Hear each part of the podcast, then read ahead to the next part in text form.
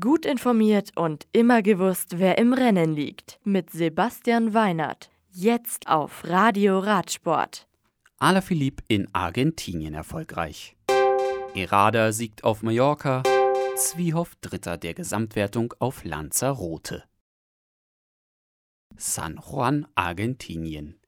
Deconing Quickstep-Profi Julien Alaphilippe, Gesamtführender der Vuelta a San Juan, in Argentinien ließ gemeinsam mit dem besten Jungprofi, seinem Teamkollegen Remco Evenpool, die Siegerehrung nach der dritten Etappe aus. Grund hierfür ist wohl Druck, den Teamchef Patrick Lefebvre so auf die Veranstalter ausüben will, nachdem sich sogar der neue Hauptsponsor zu dem Zwischenfall öffentlich geäußert hatte. Bei dem besagten Vorfall mit einer Kellnerin zeigte der belgische Radprofi Iljo Kaise auf einem Foto eine obszöne Geste wodurch sich die Kellnerin sexuell belästigt fühlte und Anzeige erstattete.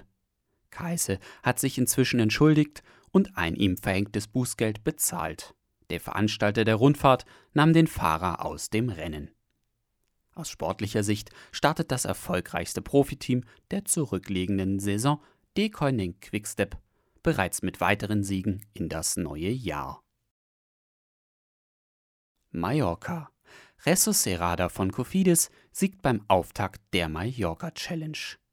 Der Spanier gewinnt nach 176,9 Kilometern die Bergankunft am Col de San Salvador und lässt damit Vantigroup Gobert-Profi Julien Martin und Bauke Mollema von Trecksieger Fredo hinter sich.